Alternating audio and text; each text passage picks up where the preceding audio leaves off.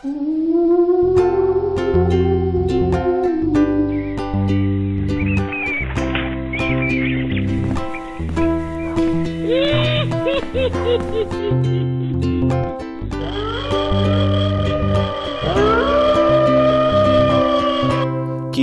der Gruselfilm-Podcast für Eltern und andere Untote.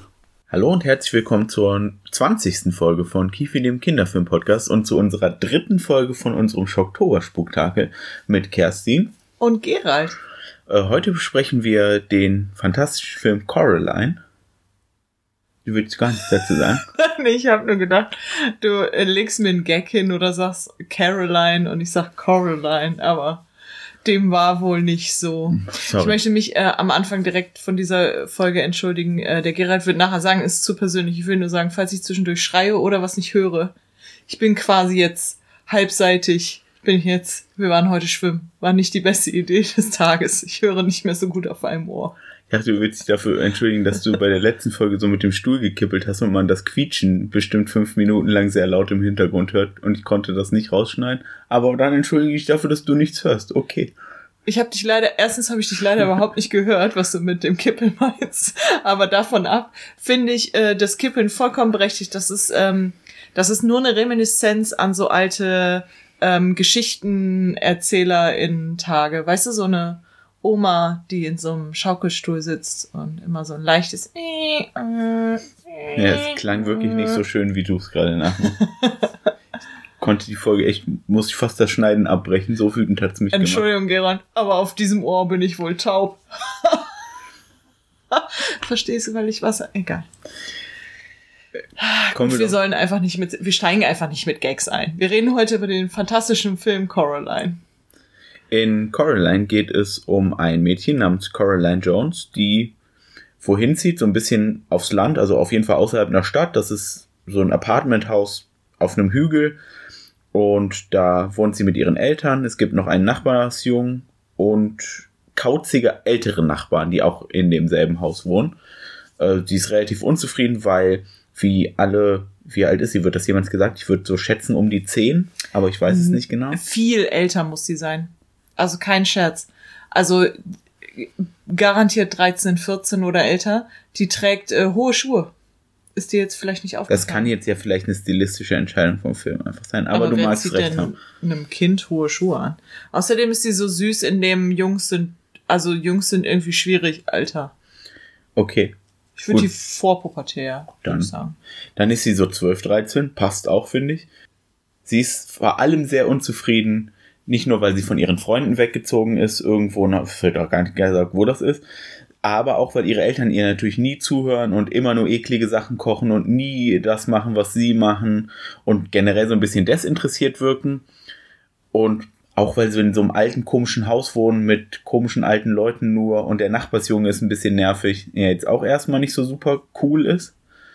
Deswegen findet sie nämlich so eine kleine, wie so eine Kohlenkellertür, die so hüfthoch ist eigentlich und versucht die aufzumachen. Da ist aber nur eine Wand hinter. Aber eines Nachts sieht sie Mäuse da reinlaufen und kriegt den hinterher, denn da ist auf einmal ein Gang in dieser Tür, der sie einfach in ihre eigene Wohnung zurückbringt. Und da ist auch ihre Mutter, aber sie hat anstatt Augen Knöpfe und sagt, ich bin deine andere Mutter und ich, es riecht auch nach leckerem Essen. Sie hat leckeres Essen gekocht, hol mal deinen anderen Vater. Wir essen jetzt. Dann gibt's halt leckeres Essen und sie sagt dann, nach dem Essen, ja, ich muss aber langsam mal zu meinen Eltern zurück. Und dann, nein, nein, bleib hier bei uns. Die bringen die dann ins Bett. Aber als sie aufwacht, ist sie wieder in ihrem ganz normalen Haus, erzählt aber ihren Eltern ganz stolz davon, dass sie bei dieser, bei ihren anderen Eltern war und da war es ganz toll, weil die hören ihr zu und machen ihr richtiges Essen. Das setzt sich die nächsten Nächte fort. Wir lernen noch die anderen, anderen äh, Menschen kennen, also die anderen Nachbarn, den anderen Jungen, der interessanterweise äh, nicht sprechen kann, weil das nervt sie ja so an ihm. YB heißt er, glaube ich, oder so. Mhm, er hat einen ganz komischen genau, Namen. YB. So wird, werden die beiden nämlich auch gute Freunde, weil er dann nicht so nerviges sagen kann. Die Nachbarn sind auch anstatt seltsam kauzig, lustig kauzig. Der alt, alternde Trapezartist von oben macht eine mit seinen Springmäusen eine coole Show. Die älteren Damen von unten machen auch einen Trapezkunstakt mit ihren vielen Hunden. Am Ende des dritten Abends nämlich dann machen die anderen Eltern ihr das Angebot, ob sie denn nicht für immer bleiben möchte. Das Einzige, was sie dafür tun müsse, und dann schiebt, schieben sie ihr ein Paket hin, was sie dann aufmachen, da sind Knöpfe drin. Sie müsste sich halt auch Knopfaugen machen.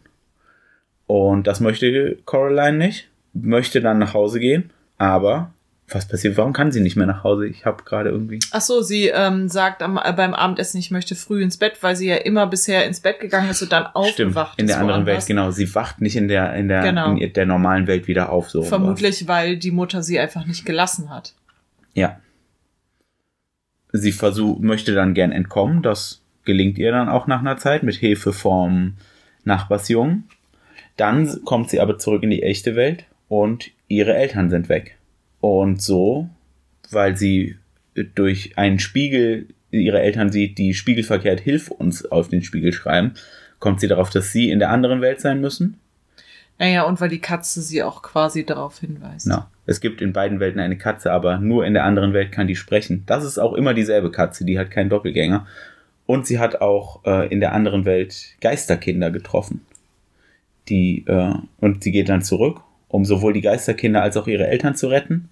Also die Geisterkinder kann sie nicht mehr retten in dem Sinne, dass die dann lebendig werden, weil quasi. die schon tot sind, genau, sondern einfach ihre Geister erlösen.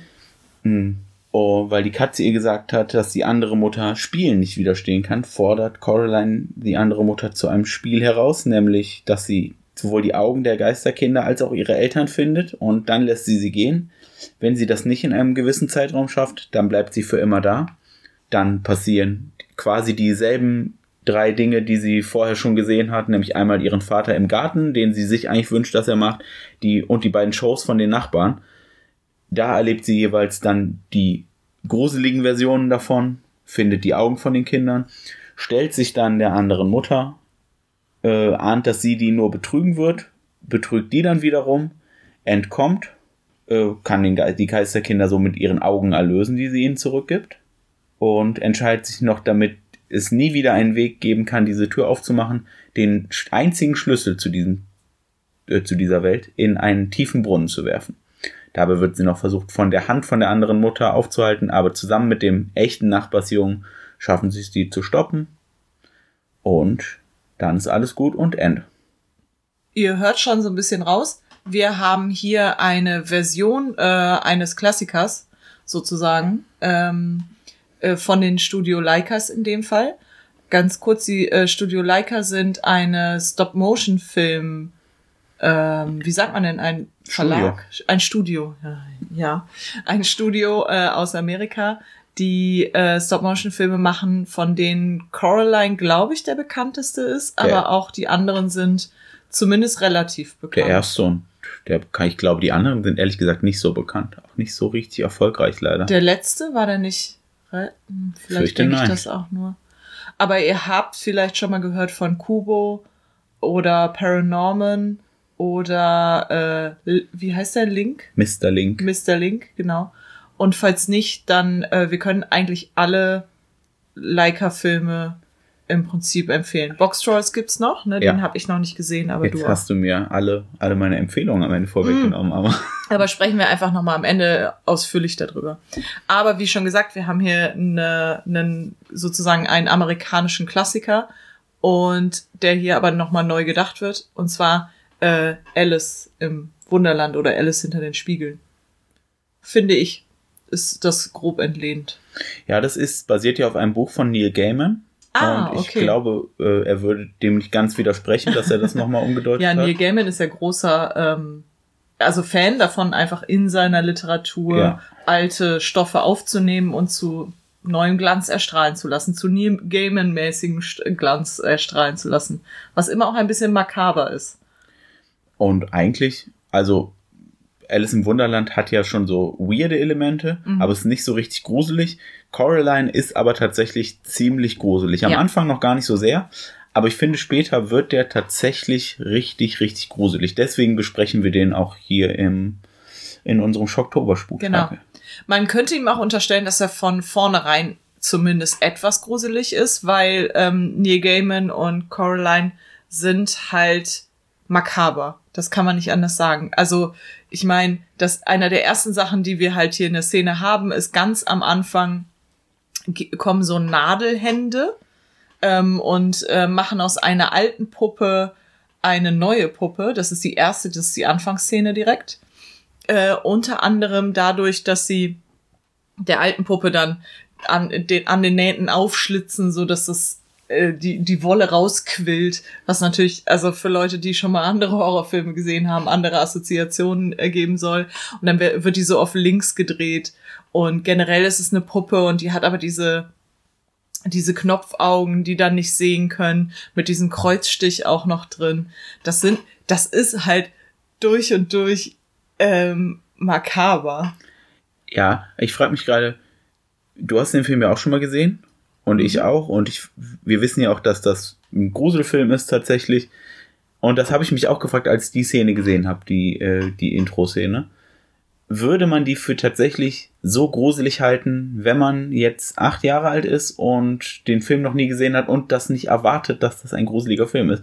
Oder würde man die einfach nur nicht verstehen und das mhm. abtun? Ich habe das auch kurz überlegt, weil ich finde, ähm, dass das Puppen können ja gleichzeitig sehr gruselig und sehr, ähm, also freundlich. Kind, freundlich sein, genau. Ähm, entweder man sieht sie sozusagen als äh, leeres, äh, leeres Korpus, wo ich Fantasien und Geschichten reinlegen kann im positiven Sinne, oder eine wie sagt man, Wessel. Seelenloses äh, Gefäß. genau. Ähm, für, naja, Fantasien und Geschichten im negativen Sinne, die ich da reinlegen kann. Und das hat mich schon an so eine typische Szene erinnert, wie man die mal gesehen hat im Fernsehen von so einem Puppendoktor oder so einem Teddybär-Doktor. Die machen das ja durchaus auch genauso. Aber was an der Szene direkt schon gruselig ist, sind natürlich die Hände. Weil die Hände sind halt. Die bestehen aus Nadeln, genau. ja, aber das aber das ist ja per se jetzt erstmal nicht gruselig. Das ist ja auch kein gruseliges Image. Und ja, auch später, wenn die Hand nur unterwegs ist alleine, dann erinnert die mich sehr aus ne, an eine Mischung aus der, das Ding aus von der Adams Family und Freddy Krüger. Aber wenn ich alle diese Assoziationen nicht habe, ist das dann diese Hand, die ja. einfach nur eine Puppe näht, ist die tatsächlich gruselig? Also die Musik ist leicht gruselig, könnte auch fantasievoll genannt werden, aber du hast natürlich auch Einstellungen, die zumindest das merkwürdig machen. Also die das sozusagen aus der normalen, ich filme eine Szene ab, die in irgendeiner Form vielleicht einfach nur eine Handlung abfilmen soll, herausheben. Also das ist halt nicht, ich filme einen Puppendoktor bei der Arbeit, sondern ich mache dann hier nochmal einen Close-Up-Schnitt, wo er irgendwie merkwürdig aussieht. Das soll schon so ein bisschen zumindest schon mal rauskitzeln, auch wenn man keine Assoziationen hat. Also du willst ja damit sagen, wir Erwachsenen erkennen das sofort als Horrorszene und für Kinder, ich glaube, für Kinder ist es mindestens merkwürdig. Merkwürdig ja, gruselig weiß ich halt nicht. Ich fand alle Sachen als Kind gruselig, die ich merkwürdig fand. Ja, ich weiß aber nicht, ob das grundsätzlich für alle Kinder gilt. Das stimmt natürlich. aber man schließt ja immer von sich selbst auf andere. Ja, aber äh, was genau, wir haben natürlich trotzdem ähm, so ein bisschen diese Thematik, findet eine andere Welt, äh, träumt sich da rein. Es gibt auch. Da ist alles besser. Genau. Und es ist halt ja auch zumindest hinter den Spiegel ist es dann ja auch so eine Art spiegelverkehrte Wert. Das ist ja der zweite Teil von Alice im Wunderland. Und es wird ja auch erst, also habe ich jetzt in der Inhaltsbeschreibung vielleicht gar nicht so gesagt, aber es ist ja auch am Anfang wirklich alles sehr cool da und so wie Coraline es mag. Ja. Und es wird ja erst, als sie sich eigentlich, äh, als sie gehen will und als sie gezwungen wird zu bleiben, verfällt alles immer mehr und wird so, zeigt so quasi sein wahres, wahres Gesicht. Der andere Vater ist ja eigentlich ein, so ein super lustiger, netter Typ. Ja. Und danach zerfällt er immer mehr zu irgendeinem so Pflanzenwesen und kann kaum noch aufrecht stehen eigentlich. Ich habe auch aufgeschrieben, dass das vor allem ganz gut gemacht war, weil sie haben das so auf verschiedene Weisen dargestellt, dass es eigentlich erstmal cooler ist auf der anderen Seite. Also nicht nur, dass alle ihre Wünsche erfüllt werden im Sinne von, dass die Eltern halt zuhören und besseres Essen kochen, das hast du ja auch schon gesagt, sondern es ist äh, bunter, also so, dass man wirklich auch als Kind jetzt nach oder als äh, Heranwachsende ähm, nachvollziehen kann, okay, jetzt bin ich auf der besseren Seite, allein weil es ja. halt bunter ist. Es ist alles sehr viel kreativer, äh, der Vater zum Beispiel sitzt in der richtigen Welt am, äh, an einem Computer und tippt was in den Computer und drumherum liegen Bücher. Also so mega langweilig. Die Wände sind grau angestrichen und sowas. Aber auch wenn es bunt wäre, ähm, ist der neue Vater, also der andere Vater auf der anderen Seite, ist halt jemand, der dann Klavier spielt und mit ihr spielt und all solche Dinge halt macht. Und wir haben auch Magie auf der anderen Seite. Und am Anfang natürlich hauptsächlich nette Magie, zum Beispiel, dass dort so Löwenmäulchenpflanzen dann auf einmal wie so kleine Löwen sind, sozusagen. Mhm. Das ist ja auch ein bisschen fast noch mehr als die so eine Alice in Wonderland Geschichte, so diese klassische Monkeys Paw Geschichte, diese äh, sei vorsichtig, was du dir wünschst, ja. weil das könnte sehr genau wahr werden und dann siehst du erstmal, wie schlecht, also wie gut es eigentlich schon ist jetzt und wie schlecht es sein könnte, wenn du nicht genau aufpasst beim Wünschen. Und es sind auch so äh, Kleinigkeiten, äh, wie ähm, sie wünscht sich am Anfang, als sie die Nachbarn kennenlernt, dass sie halt ihren richtigen Namen sagen können, dass sie halt Coraline sagen und sich das merken anstatt Caroline. Und das, also so merkt dann auch nachher so, ja, aber das ist nicht das Problem sie korrigiert die Leute ja auch nie, weil sie dafür. Doch, macht sie. Zweimal sogar, Mann. Ja, okay. Aber zumindest nicht mit besonderem Nachdruck, ehrlich mhm. gesagt. Mm, und auch dieses, wie sie sich vorstellt, so, ja, der Nachbarsjunge wäre netter, wenn er nicht spricht. Das, ähm, das sind ja alles auch letzten Endes egoistische Wünsche, die sie da äußert. Vielleicht ist es nicht so egoistisch zu sagen, ich wünsche mir gerne, dass meine Eltern mir besser zuhören, aber spätestens dann wird es auch für jeden anderen als offensichtlich egoistisch, wenn sie sich wünscht, dass der Nachbarsjunge nicht so viel spricht, sondern einfach nur mit ihr was macht und auch nicht, was er machen möchte, wie zum Beispiel im echten Leben geht er da rum und sucht Nacktschnecken. Das ist jetzt nicht ihr Interessensgebiet, ja, sondern er geht dann mit ihr zu so einer Vorstellung mh, mm, und macht das halt aber genauso, wie sie das gerne hätte. Und spätestens da wird klar, so ja, das ist halt ihre Welt, die da konstruiert wird auf der anderen Seite. Also eine Welt extra für sie. Die sie dann ja aber trotzdem, weil zunächst gibt's ja, also außer gut, dass es bestimmt nicht so nett ist, sich Knöpfe an die Augen nähen zu lassen, eigentlich nicht so richtig gute Gründe äh, zu gehen. Sie hätte ja eigentlich alle Gründe zu bleiben, aber irgendwas zieht sie ja doch zurück. Das spricht der Film auch gar nicht so genau aus. Der geht einfach davon aus, dass das jeder auch fühlt. Und das finde ich eigentlich mhm. ganz gut erzählt, dass der Film das eben nicht erzählt. Weil, ja, die anderen Eltern sind nett und äh, die Nachbarn hier sind auch nett, aber ich möchte ja schon bei meinen richtigen Eltern gern sein. Der Film spricht es insofern auch ein bisschen aus, als dass sie es eine Szene gibt, wo sie dann aus diesem ähm, Bereich von dem Haus und von dem Garten und so rausgeht und dann merkt, dass ähm, sobald sie sich davon entfernt, dass die Welt dann nur noch weiß ist, also dass es dahinter nichts gibt. Weil das die andere Mutter nicht so weit genau. geschaffen hat. Was ja einfach zeigt, dass das halt eine oberflächliche Welt ist. Also das ist halt, da gibt's halt nur diese Fassade und diese Fassade ist irgendwie nett, die ist bunt, die ist kreativ. Da hören ihr Leute halt vielleicht zu und machen alles so, wie sie möchte. Aber es ist ja eine Fassade, weil ähm, hinter den Menschen ist ja noch jemand. Und ja, hinter den Eltern zum Beispiel von der echten, äh, die, den echten Eltern steht zum Beispiel, dass sie halt beide arbeiten müssen und anscheinend auch nicht viel Geld haben und jetzt darauf angewiesen sind, noch, weil sie kurz vor Veröffentlichung eines Projekts sind, dann jetzt noch viel daran zu arbeiten, um das dann nachher abzugeben. Genau. Also man muss nämlich zur Ehrenrettung der Eltern sagen, dass sie einfach, ich glaube, er ist Autor und sie ist seine Lektorin, Lektorin genau. Und sie sind einfach kurz vor der Deadline von einem Botanikbuch, das sie abgeben müssen und haben deswegen auch wenig Zeit. Und das merkt man auch immer so ein bisschen. Und ja, dann sind die super schnell genervt, mhm. aber wir alle kennen Deadlines als Erwachsene. Und wir alle wissen auch, dass Kinder wirklich überhaupt nicht wissen, was Deadlines sind und denen das scheißegal ist. Deswegen, das ist so ein, äh, so ein Twist, den finde ich ganz spannend, weil ja, den, den fühlt man nur als Erwachsener. Weil ich glaube, wenn du den als Kind siehst, dann denkst du dir nur, ja, aber jetzt hört ihr doch mal fünf Minuten zu. Und als Erwachsener weiß er, nee, geht aber gerade echt nicht. aber ich finde das ja eigentlich ganz gut gemacht durch dieses, ja, das, also, das jetzt, klar sagt er nicht on the nose, das ist halt alles hier nur Fassade. Aber durch diese Szene sagt er das halt schon. Das ist hier Fassade. Er hält das auch nur aufrecht in den drei, vier Sachen, die du interessant findest. Sie sagt, der Film sagt, glaube ich, auch sowas wie, die hat das hier nur so weit geplant, Weil das ist nur das, was du sehen wolltest oder so.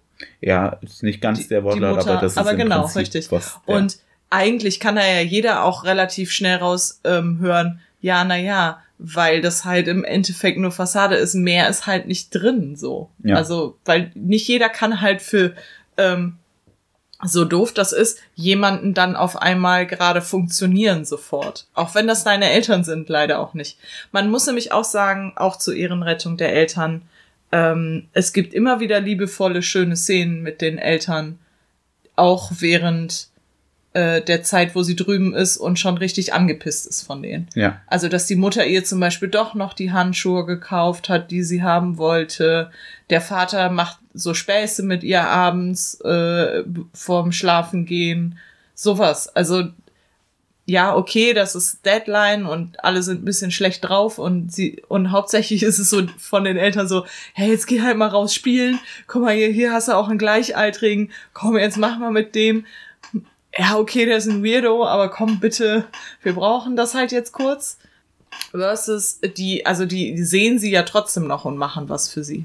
Und ich möchte an der Stelle eigentlich gerade zu meinem größten Punkt kommen, über den ich gern sprechen will, weil das Interessante an dem Film, warum ich den auch unbedingt machen wollte und ich mich richtig darauf gefreut habe auf diese Folge, ich finde, das ist ein richtiger Horrorfilm für Kinder. Und zwar ja. so richtig nicht, nicht so wie Hotel Transylvanien, wir haben hier gruselige Monsterfiguren, aber der ist eigentlich lustig, aber auch nicht wie sowas wie Gänsehaut zum Beispiel, weil das hier ist tatsächlich ein Thema, das für Kinder relevant ist. Ja.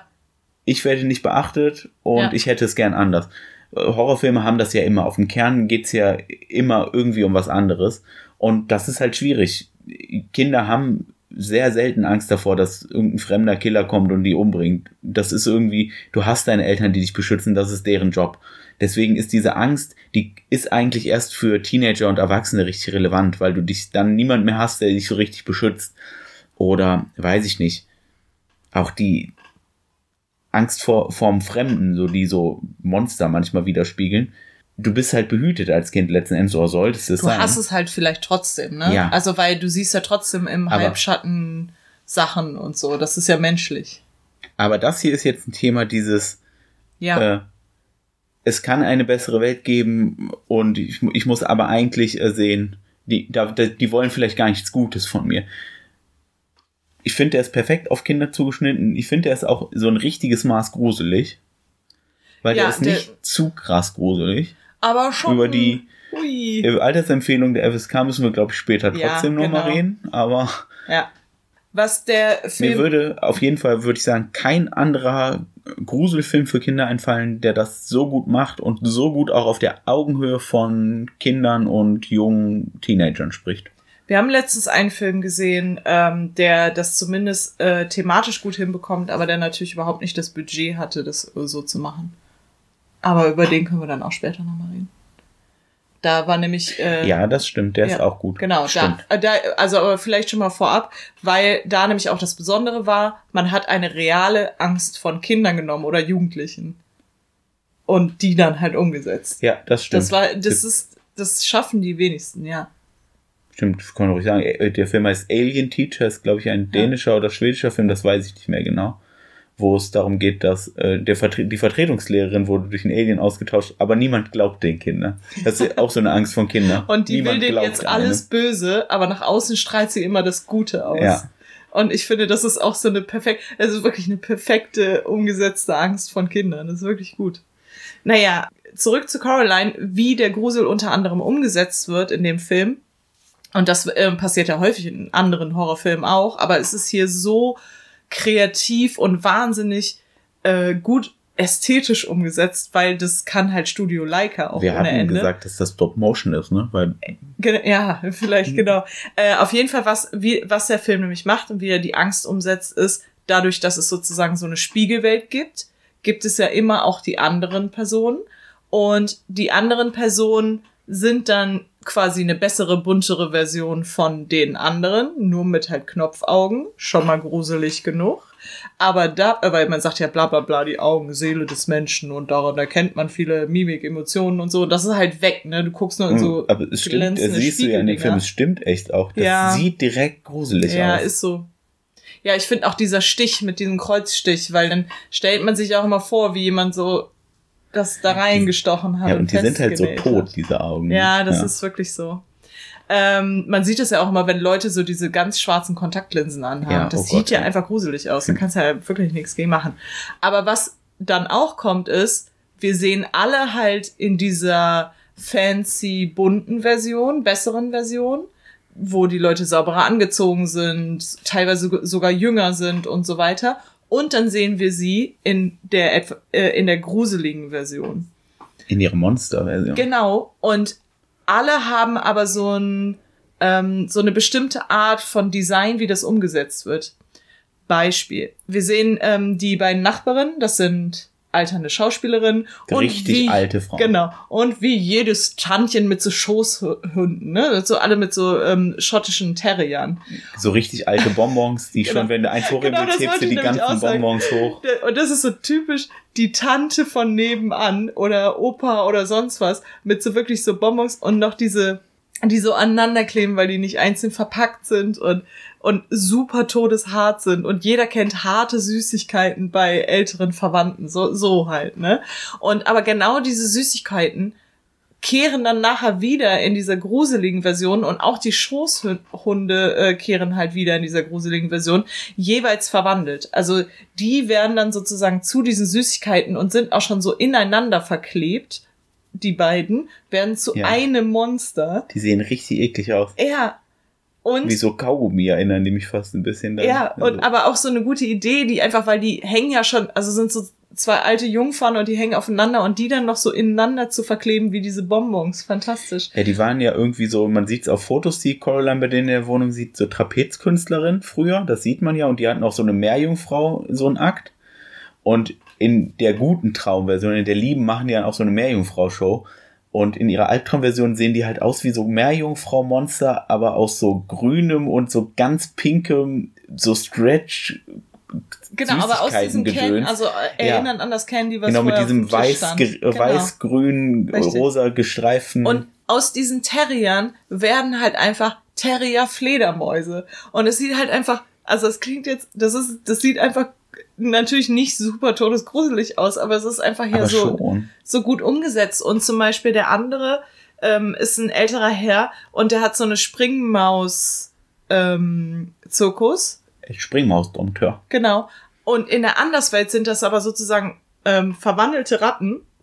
Und der ist dann nachher nur noch sein Kostüm und man sieht so, wie in dem Kostüm so das wuselt weil der, ja, weil, weil, der eigentlich zusammengehalten wird von diesen Ratten. Weil der nur noch Ratten ist. Genau. In der Albtraumversion. Und wie gut ist das denn? Was für eine fantastische Idee ist das denn eigentlich? Also jeweils sozusagen die, ähm, die Sachen, die vorher dann besonders herausstechend und positiv waren, umzudrehen und gruselig und eklig zu machen. Aber da finde ich, ich finde ja sogar von diesen Albtraum-Varianten, diese, die quasi auch die Abenteuer, die sie dann überwinden muss, um die Augen zu finden, finde ich ja den Vater am schlimmsten weil, also die Eltern beschreiben, wie gesagt, beide so Botanikbücher. Und sie machen aber keine Garten, weil die trotzdem Schlamm hassen, auch weird, aber gut. Und äh, Coraline wünscht sich eigentlich einen Garten und deswegen hat ihre Traumversion von einem Vater natürlich einen fantastischen Garten, die er auf so einem Gottesanbeterin Roboter, Schrägstrich Rasenmäher irgendwie äh, beflügt und das sind, wie Kerstin schon erwähnt hatte, so teilweise so animierte Pflanzen, so Löwenmäulchen, die wirklich aussehen, als hätten die so Löwenblüten und in der Albtraumversion ist der Vater, der sich zu dem Zeitpunkt kaum noch bewegen kann, auf diese Gottesanbeterin-Roboter festgeschnallt äh, und kann da gar nicht mehr runter. Und die Gottesanbeterin greift Coraline quasi an. Und er sagt nur, oh, ich möchte dir nicht wehtun, äh, tut mir leid, tut mir leid. Und das, das ist das Schlimmste ja, das ist so. Wirklich auch Weil das, das, das, das bricht mir jedes Mal das Herz. Da sind dieser, dieser komische, sich ja. halb zombie-mäßige Pflanzenvater auf dieser Gottesanbeterin, während er sie gerade eigentlich im Prinzip ja umbringt ja. und entschuldigt sich dabei dafür richtig. Aber das fand ich, das fand ich mit am gruseligsten, aber nicht ästhetisch am gelungensten. Also fand ich die anderen, zum Beispiel die Mutter ist auch super gruselig in ihrer wahren Form, da ist sie so eine Spinne. Aber äh, ich fand das bei diesen Candy-Dingern und mit den Mäusen fand ich einfach eine noch bessere Idee, wenn ich ehrlich bin. Aber wie gesagt, das ist alles, also das, ähm, das ist fantastisch. Es ist ein richtig, im Endeffekt auch harter Horrorfilm. Er hat jetzt keinen Splatter, kein Blut oder nee, so, aber, aber, er hat schon richtig Grusel-Vibes. Ja, also nicht nur Vibes. Das ist einfach gruselig. Wirklich voll. Ja, kann man nicht also, anders sagen. Der ist ja rausgekommen, da waren wir weit über 20 beide. Mhm. Äh, ich habe den noch nicht im Kino gesehen, muss ich ehrlicherweise, ich habe den dann irgendwann auf Blu-ray gesehen. Und ich fand den, als ich den das erste Mal gesehen habe, auch ehrlich gruselig. Ja. Wirklich. Ja. Also Klar, jetzt nicht so, nicht so, dass so, ich ins ne? Bett genau, gehe richtig. und äh, Licht nochmal vier Sekunden länger anlasse, aber schon so, dass man sich während dem Film so ein bisschen die Decke dann doch mal so ein ja. bisschen fester zieht. Und ich habe das ja vorhin gesagt, ich fand halt immer alles Makabre auch irgendwie ähm, und auch diese Ästhetik immer schwierig als Kind. Also fand ich immer gruselig, das verfolgt mich auch bis jetzt. Ich kann ehrlich gesagt Stop Motion nicht so gut gucken weil es dann immer diese komischen tschechischen Kinderfilme gab, die auch so super weirde Puppen dann hatten und Stop-Motion-Einheiten und sowas. Das finde ich alles gruselig an sich schon. Ich weiß, du bist großer Stop-Motion-Fan. Ähm, äh, und da hat das ganz tief in mir noch Sachen geweckt. Ich glaube, als Kind der äh, 90er ist das sowieso noch mal eine andere Hausnummer, der Film, wenn man den guckt. Vielleicht ist das für die Kinder heute gar nicht mehr so krass. Weiß ich gar nicht. Wo ist der Unterschied zur Augsburger Puppenkiste? Das würde mich wirklich Ja, aber das macht ja genauso was. Ich bin ja mit ganz viel Puppen im Fernsehen aufgewachsen.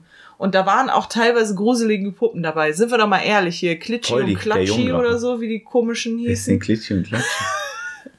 die vom Sandmännchen, Pitsch und Patsch. Pidiplatsch und Schnatterinchen. Alter, ist das Ding gruselig. Dieses braune Ding, P mega gruselig. Die Ente ist okay, aber das, das Pittipatsch ist krass oder? gruselig. Ich weiß nicht, was es ist. Das ist ja das Gruselige daran.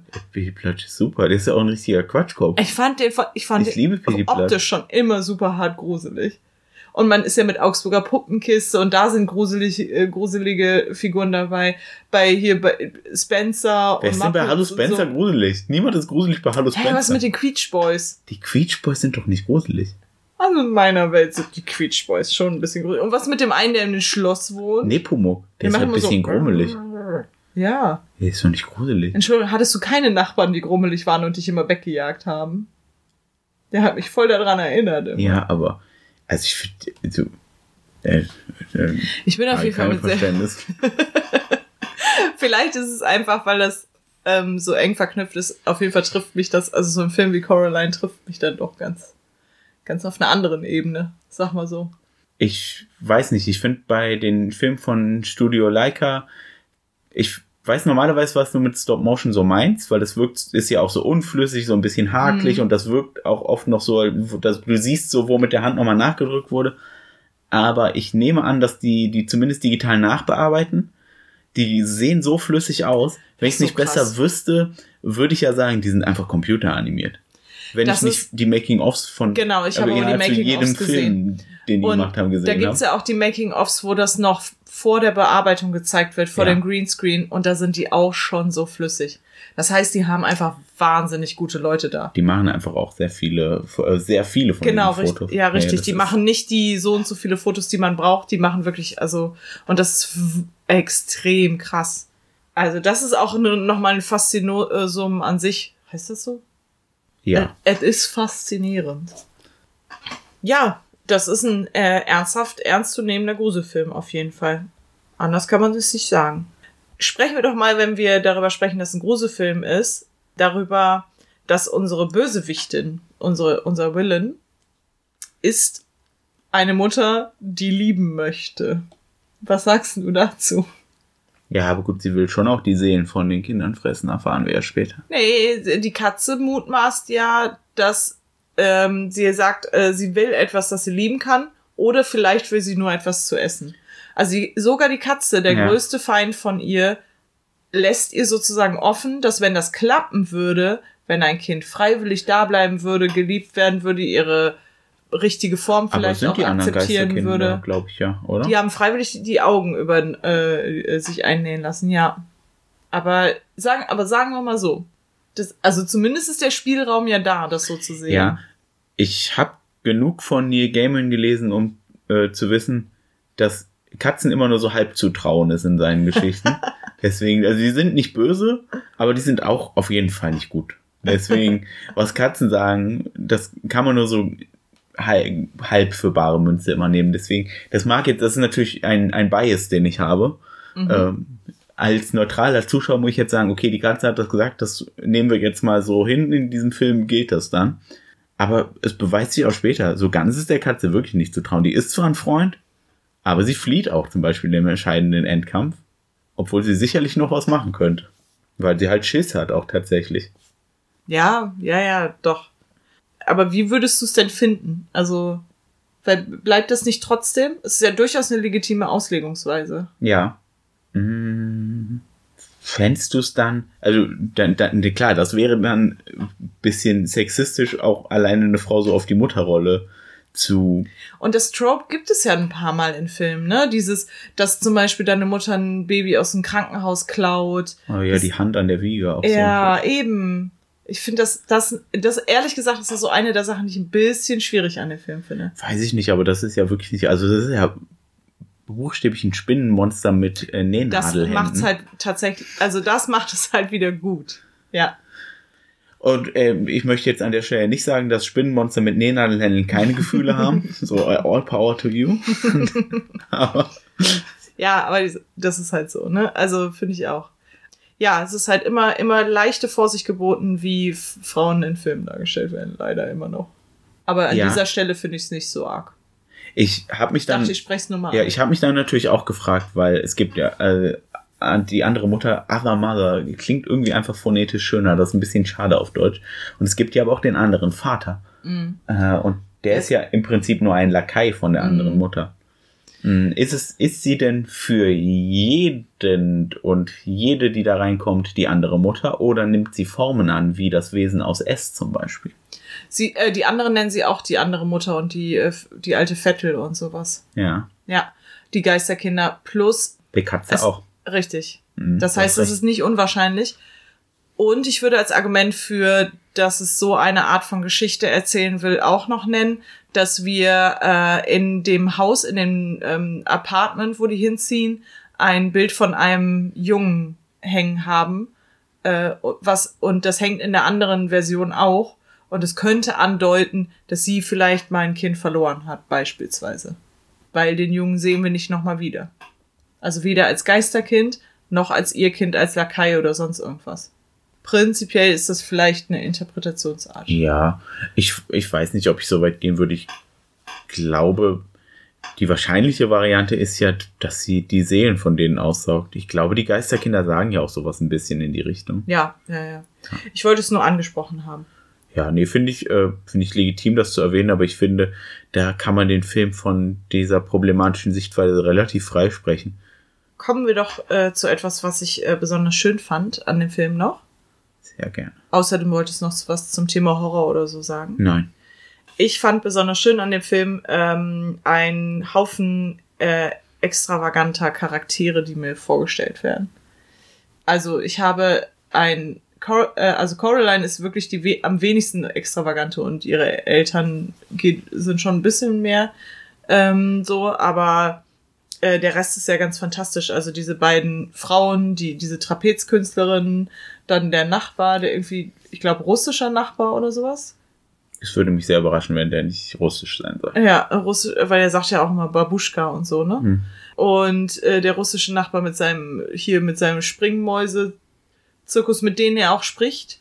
Die, die auch mit ihm sprechen, viel richtig, wichtiger an der die Stelle. Die Trapezkünstlerin äh, Künstlerinnen habe ich auch vergessen zu erwähnen, haben halt diese Terrier, aber alle alten Terrier, die nicht mehr so, die die es nicht, also die, ich sag mal, die sie überlebt haben, ähm, haben sie ausgestopft als äh, mit äh, einem Engelskostüm an einer Wand stehen. Und als dann einer der Terrier schon etwas älter wird, fängt sie schon an, diese Engelsflügel für den zu häkeln und er läuft schon mit diesen Engelsflügeln rum. Ja, weil er ist ja ein bisschen krank. Und offensichtlich sieht er auch nicht mehr so gut. Er hat schon trübe Augen. Und jetzt am Ende geht's ihm sogar ein bisschen besser. Und dann sagt sie so, ja, ja, aber wir alle müssen mal die Engelsflügel tragen oder irgendwie sowas. Das ist auf jeden Fall ganz super. Und die mit diesem Candy und die sind aber auch gleich, äh, gleichzeitig so Esotanten, die lesen dann ihren Kaffeesatz und schenken ihr so einen äh, Hühnergott, also so einen Stein, wo ein Loch drin ist. Das Süßigkeiten mit dem sie sind, nachher der ist aus Candy gemacht. Genau, sie ähm, machen den sogar noch, ja. genau, aus dem Candy, damit sie nachher noch damit kann man Geheimnisse sehen und damit kann sie ja wirklich Geheimnisse Ja, genau. Das ist ein Artefakt aus Sü Süßigkeiten. Das wollte ich auf jeden Fall auch noch ansprechen. Das finde ich ganz großartig. Ach so, das ist natürlich extra gut für dich, ne? Du als großer Süßigkeiten-Fan. Ich finde das einfach äh, cool, dass so ein, es gibt so ein magisches Artefakt in so einem Kindergruselfilm, aber dann ist das noch aus Süßigkeiten gemacht. Und es ist ja trotzdem äh, äh, so alt, weil es ist 100, es sind 100 Jahre alte Süßigkeiten. Es ist nämlich nicht irgendeine Süßigkeitenschüssel, die mit Candy C aneinander kleben. Die von 1921. Genau, sie haben nämlich so einen Koffer und da stehen genau drei drin, auch so mit so random Zahlen. Anscheinend irgendwelche Jahre, wo was Besonderes passiert sind und daraus machen sie dann aus dem Ältesten sogar noch dieses Artefakt. Das ist schon ganz süß. Ja, und der äh, Nachbarsjunge ist auch ein totaler Weirdo und ist auch ganz fantastisch. Der hat immer so ein, äh, der trägt immer so Gothic-Klamotten und äh, er hat immer den Kopf ganz schräg, quasi genau, im rechten Winkel zu seinen Schultern. Ja, und hat einen Helm auf, der, der so, der auch so Nachtsichtgeräte oder sowas noch dran hat. Also auf jeden Fall so Spielchen. Und der heißt ja sogar YB, die Abkürzung von Y-Born. Ich habe keine Ahnung, wie das geschrieben wird übrigens. Warum er geboren wurde. Ich habe. Meinst du, das soll so geschrieben werden? Also ich habe es auch. Y-Born. Ich hab's, ja. Aber meinst du, es wird auch wirklich W-H-Y-B-O-R-N geschrieben? Ich habe es äh, geschrieben W-H-Y-B-Y oder B-I. YB. Ich wusste auch nicht so genau. Ich habe es, glaube ich, so aber mit E statt mit I geschrieben. Äh, ja. Äh, ich denke, es wird nicht so geschrieben, aber wer weiß manchmal mit. Ich, äh, ich könnte es sogar nachreichen, weil Studio Leica äh, letztens einen Instagram-Post gemacht hat mit dem vollen Namen und es waren irgendwie sechs Namen oder so von YB. Aber trotzdem will ich damit nur sagen, dass die. Oh, ähm, ich wollte gerade nachgucken, ob es vielleicht auf der Blu-ray steht. Hier ja. steht aber definitiv, dass Coraline 11 ist. Ah, okay. Das kann, kann ich an der Stelle ja nachreichen. Ja. Es wird so geschrieben. Okay. W-Y-B-I-E. Okay. Und sein voller Name ist YB Lovett. YB Lovett. Ja, aber die. Ah, okay. Also das ist ja einfach sein Nachname. Ja. So heißt die Oma ja auch Miss Lovett. Von For Y-Born. Naja, also die Charaktere sind wirklich ganz, ganz, äh, ganz süß, schrullig. Das mag ich gerne ich finde, ja, es wird so oft erzählt in Filmen, dass das halt Außenseiterfiguren sind. Und hier haben wir einfach ein Haus voller Außenseiterfiguren. Das gefällt mir auch gut. Außerdem äh, auch schön bei den Charakteren ist natürlich, dass YB einfach ein äh, Person of Color ist. Also das passiert ja auch nicht so häufig ja. in Filmen. Er ist ja die zweite Hauptfigur, würde ich fast sagen. Naja, die dritte. Die Anders Mutter ist wohl wahrscheinlich die zweite Hauptfigur. Ich würde vielleicht noch sogar argumentieren, ob nicht die Katze, aber ist das ja auch müßig. Er ist, er ist eine von den Nebenrollen, aber er ist schon eine wichtige Nebenrolle. Genau. Ganz ohne Frage. Eigentlich habe ich sonst jetzt schon echt gar nicht mehr so viel. Ja, das ist, äh, der ist so sehr vollgestopft, äh, der Film, dass man, dass es schwierig ist, über alle Einzelheiten zu reden. Also ich, zum Beispiel gibt's am Ende äh, es gibt immer wieder auch so ästhetische Entscheidungen, die einfach wunderschön sind. Zum Beispiel am Ende, wenn sie die Geister befreit, dann sind die so in Van Goghs Nachthimmel drin und so. Es passiert einfach so viel, dass es schwierig ist, sich über alle Sachen zu unterhalten. Deswegen haben wir uns jetzt ein bisschen oberflächlicher darüber unterhalten, aber einfach nur gesagt, was wir die ähm, tollen Szenen, die wir weiterempfehlen können. Dann können wir jetzt ja mal darüber reden, dass dieser Film eine FSK 6 hat. äh, Bitte nicht. und ich sicherlich einige Sechsjährige sehen, die das schaffen, aber ich glaube nicht die meisten. Und ich verstehe auch, dass zwölf ist natürlich klar, jeder Zwölfjährige kann ihn locker gucken. Und da haben wir dann ja auch schon den, insgesamt den Salat. Weil ich würde eindeutig dazwischen irgendwo sagen. Ja, so ab neun oder zehn. Ja, neun, zehn. Mm, eher so dritte Klasse, würde ich sagen. Ja. Früher würde ich damit nicht unbedingt ankommen. Weil ich weiß, wir hatten immer eine Dritt- und später Viertklässlerin, die, weil wir ja manchmal keine Ahnung, wenn dann schlechtes Wetter ist oder so oder kurz vor den Ferien doch mal dann Film gucken und die immer gesagt, gefragt hat, ob wir Coraline gucken können. ich ja gesagt habe, das können wir echt nicht machen. Wir haben hier teilweise bei manchen, manche von den Erstklässlern sind noch fünf. Ohne Scheiß, wenn ich denen Coraline zeige, dann habe ich aber am nächsten Tag so viele wütende Anrufe von Eltern, dass die Kinder nicht schlafen konnten. Das geht. Ich habe dir versucht, das zu erklären, aber ja. Kinder sind da ja manchmal so uneinsichtig auch. So, ich habe den auch mit sechs gesehen. So, ja, dir traue ich das auch zu, aber guck dir mal manche von den anderen Schissbuchsen hier an, wirklich ohne Scheiß.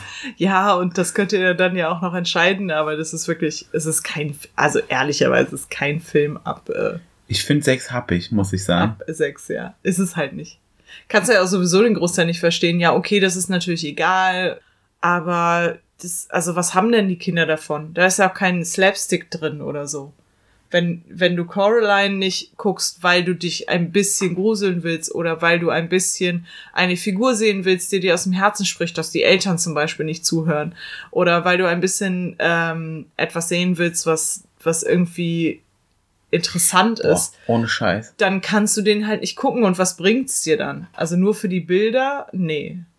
Mir fehlt jetzt, also, wo wir darüber reden, erst auf, manchmal ist, Kinder, man, ist man so vernagelt, ne? Ja, was dass denn? dieses Mädchen, das ihn immer gucken wollte, wirklich super strenge Eltern hatte, die auch wirklich so doll darauf so. bestehen, dass sie immer ihre Hausaufgaben ganz ordentlich gemacht hat. Das heißt, äh, sie hat sich vielleicht ja. sehr gut verstanden gefühlt. Ja, krass. Ja. Solange sie noch nicht mit so zwei schwarzen Knöpfen in die äh, oh Schule oh Gott, gekommen ist. Jetzt kannst du heute Nacht nicht schlafen mache keine Bilder in meinen Kopf. Ja, was äh, jetzt, wo wir über das Alter gesprochen haben, möchtest du doch bestimmt ein paar Filme empfehlen, richtig? Ja, ich möchte äh, an der Stelle nämlich sehr gerne über den Regisseur von Coraline sprechen, der auch das, äh, das Buch als Drehbuch adaptiert hat, Henry Selick, äh, der größtenteils Stop-Motion-Film gedreht hat, nämlich unter anderem hat er den fantastischen Nightmare Before Christmas gemacht, den nicht Tim Burton Regie geführt hat, wie alle Leute denken. Der hat nur das Design der Figur. Ja, der hat auch ne? das äh, Gedicht geschrieben, auf dem das ja. beruht und der hat beim Design geholfen. Der war auch ein paar Tage on-set, aber wirklich von den paar, also 96 Tagen, die das gedauert hat, weil sowas ja ewig dauert, zwei, weil er in der Zeit eigentlich Batman Returns gedreht hat. Gut, das kann man jetzt den Leuten natürlich nicht vorwerfen, weil es steht, glaube ich, auch mal dick auf der DVD, ne? So ja, Tim Burton, Tim Burton ist ja gut besser so. verkaufen. Ich glaube, dass ja. deswegen auch alle Leute glauben, dass Coraline von Tim Burton ist, weil die haben groß Werbung ah. immer damit gemacht. Es steht auch hier auf der von DVD Macher vom von Regisseur von Nightmare Before Christmas, okay. was nicht gelogen ist. Ja, aber ja. die wollen, okay. die, die DVD-Leute wollen natürlich auch, dass ja, man denkt Tim Burton, aber Tim Burton dürfen sich, der hat den auch produziert, also der wird äh, gar nichts dagegen haben und so. Und das ist ja auch cool, dass Tim Burton solche Leute, die das offensichtlich fantastisch Fall. machen, dann Fall. sagt, Stop Motion kannst du besser als ich, hier bitte mach, weil der hat auch den äh, hat der Frankenweenie dann auch gemacht? Nee, der ist tatsächlich von äh, Tim Burton, der ist aber doch auch animiert, oder? Den habe ich nicht gesehen. Ich habe keine Ahnung, ich habe den auch nicht gesehen. Hier sind echte Tim Burton-Fans am Start. Wobei. Henry Selick hat aber nämlich auf jeden Fall auch Mitte der 90er den, den ich jetzt vor zwei Tagen erst gehört habe, mit einem ziemlich coolen Film James und der Riesenpfirsich gemacht, den auch Tim Burton dann produziert hat, äh, der größtenteils Stop-Motion animiert ist. Der hat am Anfang, äh, fängt der real an und hört auch so wieder auf aber der ist auch ziemlich gut gemacht. Da merkt man, da steckt nicht so viel Geld drin wie sowohl in äh, Nightmare Before Christmas als auch in Coraline. Aber da würde ich auch mal eine Empfehlung für rausgeben. Der ist jetzt nicht gruselig. Nightmare Before Christmas hat natürlich diese Horror-Weihnachtsthematik. Ey, ich finde Coraline gruseliger als Nightmare Before ja, Christmas. Ja, auf jeden Fall. Weil Nightmare Before Christmas ist ja einfach nur ein Dorf, was auf Halloween steht. Der ist gar nicht gruselig. Und dann gibt's Weihnachten ja schon ja. die ganze Zeit. Also der, also nur, dass da halt Gerippe sind und so. Ja, da gibt's so ein paar Szenen, die so ein bisschen, weiß ich nicht, wenn sie auseinanderfällt und ja, so. Ja, ich glaube trotzdem, Aber, besonders gruselig ist ja, der wirklich nicht. Nee. Aber kann man ja mal sagen. Erstmal, Henry Selick sollte mehr Kudos kriegen. Er hat seit Coraline auch leider keinen Film mehr gemacht. Obwohl hm. Coraline ja sogar noch halbwegs ein Erfolg war. Ja. Als einziger Studio-Leica-Film. Was so traurig ist, weil die Filme alle, also nicht alle, aber hey, Kubo und äh, Paranorman fantastische Filme und noch das wären meine nächsten Empfehlungen wären wirklich buchstäblich alles andere von Studio Leica. Ja. Allen voran jetzt im Schocktober Spuktakel natürlich Paranorman. Der, den müssen wir einfach nächstes Jahr ja trotzdem nochmal machen. Der, den machen wir auch auf ja. jeden Fall noch irgendwann. Der mehr so eine Geisterthematik hat und eine so ein Fluch liegt auf unserem Dorf. Aber auch so ein ähnliches Level an Grusel wie Coraline hat, vielleicht noch ein bisschen weniger gruselig mhm. sogar. Äh, aber auch ziemlich gut. Und Kubo ist ähm, spannender, also mehr so ein Abenteuerfilm. So ein bisschen Samurai-mäßig angehauchter genau. Film. Box Trolls ist eine okaye Komödie, würde ich sagen, ist der schlechteste von denen. Und Mr. Link ist auch eigentlich äh, lustiges kleines Entdeckerabenteuerchen. Und, ja, und der schafft es natürlich ganz gut, weil er jetzt gemacht wurde. Ich glaube, Mr. Link ist von 2017 oder 18 oder so. Äh, weil er es natürlich dadurch dann ein bisschen schafft, den ganzen ärgerlichen Kolonialismus zu umschiffern. Ja, die sind, das ist richtig klug. Der ist halt einfach ein woker Kolonialismusfilm. Nee. Äh, Studio Leica, gut, gutes Studio. Ich mag ja, die. Ja, also wirklich, ähm, da kann man auch, wenn der nächste Kinofilm von denen kommt, da kommt garantiert noch mal irgendwann einer, einfach mal reingehen. Ja, die haben Übrigens, sehr limitierte Spielzeiten, da muss man ein bisschen nach Ausschau halten, aber ich kann echt ist man eigentlich nie enttäuscht. Selbst nach Box Trolls war ich nicht enttäuscht. Ich empfehle an dieser Stelle jetzt einfach mal den Instagram-Account von äh, Leica Studios, so heißen sie auch bei äh, Instagram, weil ich war ganz verzaubert, als die Pandemie anfing und alle im krassen Lockdown waren, haben die Stop-Motion Downloads und sowas angeboten äh, und Anleitungen für was Eltern mit ihren Kindern das zu Hause machen können. Da konnte man so, da konnte man einmal so eine Laterna Magica nachbauen und ähm, alle, also so noch zwei, drei andere Sachen mit so Anleitungen, kleinen Videos zu Hause ausdrucken, zusammenbasteln und so und alles umsonst. Und das fand ich eine ganz coole Aktion von denen. Hm. Fand ich süß. So ein bisschen die ganze Geschichte um Studio Leica ist äh, irgendwie weird, aber auch so? nicht, auch nicht äh, unangenehm weird. Ach so. Der, äh, der Gründer von Studio Leica, Travis Knight, ist einfach der Sohn von Phil Knight, dem Besitzer von Nike. Ah. Und ich glaube, so, das ist auch der einzige Grund, warum es Studio Leica noch gibt. Weil sonst weil Travis Knight scheiß reich ist. ja, aber hey, wenn wir, wenn, wenn wir wenn dafür alle paar Jahre einen coolen Stop-Motion-Film ja. kriegen, okay. Ey, ganz ehrlich, wenn es öfter Leute gäbe, die ihren Reichtum, anstatt einfach den äh, für ihre nächste Generation zu horten, einfach mal umzusetzen in coole Sachen, dann wäre die Welt ein bisschen besser. Sorry. Aber wie widerlich ist denn dieses, ja, ich äh, häufe das auf. Nicht nur ich muss nicht arbeiten, nein, meine Kinder auch nicht und meine Enkel auch niemals mehr anstatt einfach mal irgendwas zu tun, was anderen Leuten auch mal was Positives bringt. Ja, also, und da, da muss man ja auch sagen, so, okay, das ist dann jetzt irgendwie so ein äh, Vanity Project von einem Milliardärskind, aber erstmal, also erstmal ne? gibt's da Schlimmere. Ja. Und zweitens mal, ey, wenigstens ist ein Milliardärskind, das noch irgendwie Kunst macht, auch wenn die leider nicht so erfolgreich ist aber er könnte ja auch Aktienbroker geworden sein. Und, und leider nicht so erfolgreich. Wir reden ja jetzt trotzdem davon, dass die Filme halt ähm, für Oscars nominiert werden. Ja, so, aber ne? ich meine jetzt, ich meine ja, jetzt wirklich nur finan kommerziell genau. und finanziell. Ja, aber da sitzen dann halt, der gibt, also weiß ich nicht, wie du schon sagst, bevor man Broker wird, warum nicht Leuten, die Stop-Motion machen, Jobs geben und äh, äh, Regisseure anheuern, die sonst keine Jobs kriegen würden. Damit die fantastische Filme am Ende machen. Hey. Ja. Dann bleibt mir noch zu sagen, dass man den momentan leider nicht irgendwo im Abo mitstreamen kann. Ach so, war das schon unsere Filmempfehlung? Weil ich würde jetzt dir noch was ein, natürlich. Ja, Alice bitte. im Wunderland kann man durchaus ja auch empfehlen. Ja. Ist eigentlich ein okayer Disney-Film. Also ich meine jetzt natürlich den alten Zeichentrick. Nicht die neuen Realverfilmungen von, sind die nicht von, die Tim, Burton? von Tim Burton? Oh, toll. Ich habe ähm, nee, ich möchte jetzt möglich mal klarstellen, ich habe im Prinzip habe ich gar nichts gegen Tim Burton. Ich finde ganz viel von denen echt richtig toll. Beetlejuice auch ja, super. auch super. Ja. Ein paar seiner, es gibt so eine Phase von Tim Burton, da ist er halt nicht so gut, aber ja, die letzten Mal. Halt. Tim Burton Fans sind auch unangenehm, wir sollten die nicht. Ach so, ähm, Tim Burton ganz fantastisch. Äh, super. Frank Miller habe ich auch gehört, ganz fantastisch. Welche Fans gibt's noch? Ist, jetzt reit uns doch nicht rein, was machst du mir? Ich dachte, Zack Snyder. Das sind doch die Leute mit diesen Hardcore-Fans immer. M. Night Shyamalan. Ich glaube, die Fans von denen sind aber cool, kann ich mir vorstellen. Ja, weil die mussten schon so viel durchmachen. Ja. Ne? Die, ja. die wissen einfach. Äh, du, du hast gerade gesagt, dass es den günstig auf Ebay gibt. Und aber nirgendwo in einem Street. Es gibt nicht zwischen günstig ist auch, ähm, also neu muss man, gibt's den nicht so gut. Mhm.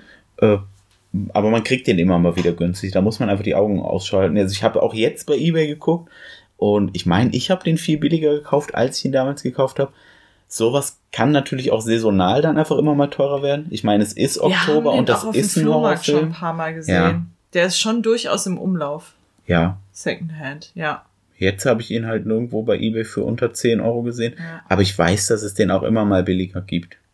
Wir haben jetzt nicht getestet, bei sowohl der DVD als auch bei der Blu-ray ist der Film in einer 3D-Fassung dabei. Aber in einer mit so diesem rot-grün 3D und da liegen auch Brillen bei. Haben wir jetzt nicht probiert. Würde ich aber grundsätzlich nicht empfehlen, glaube ich.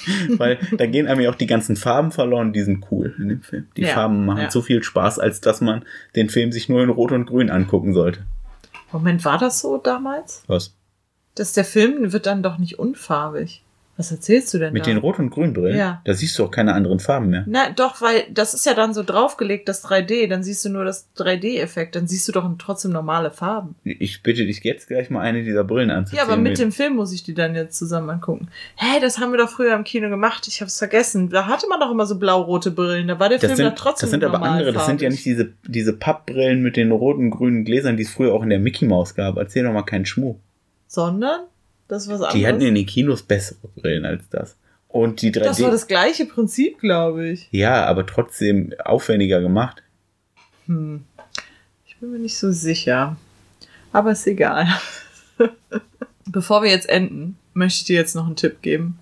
Und ich habe ihn mir aufgeschrieben, es ist der Tipp von den beiden Trapezkünstlerinnen, wie man sich so wappnen kann.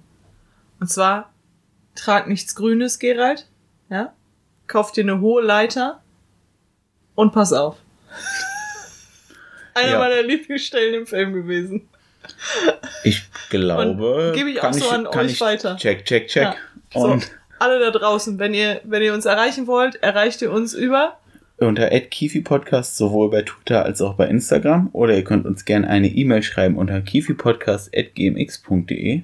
Und nochmal für alle, tragt nichts Grünes, kauft euch eine hohe Leiter und passt auf. Ich möchte, dass du das jetzt jede Woche machst. Okay. Diesen Tipp gibt's. Dann wünschen wir euch noch einen schönen Abend und bis zur nächsten Woche schon zu unserer schon letzten Folge vom Oktober Tschüss. Tschüss.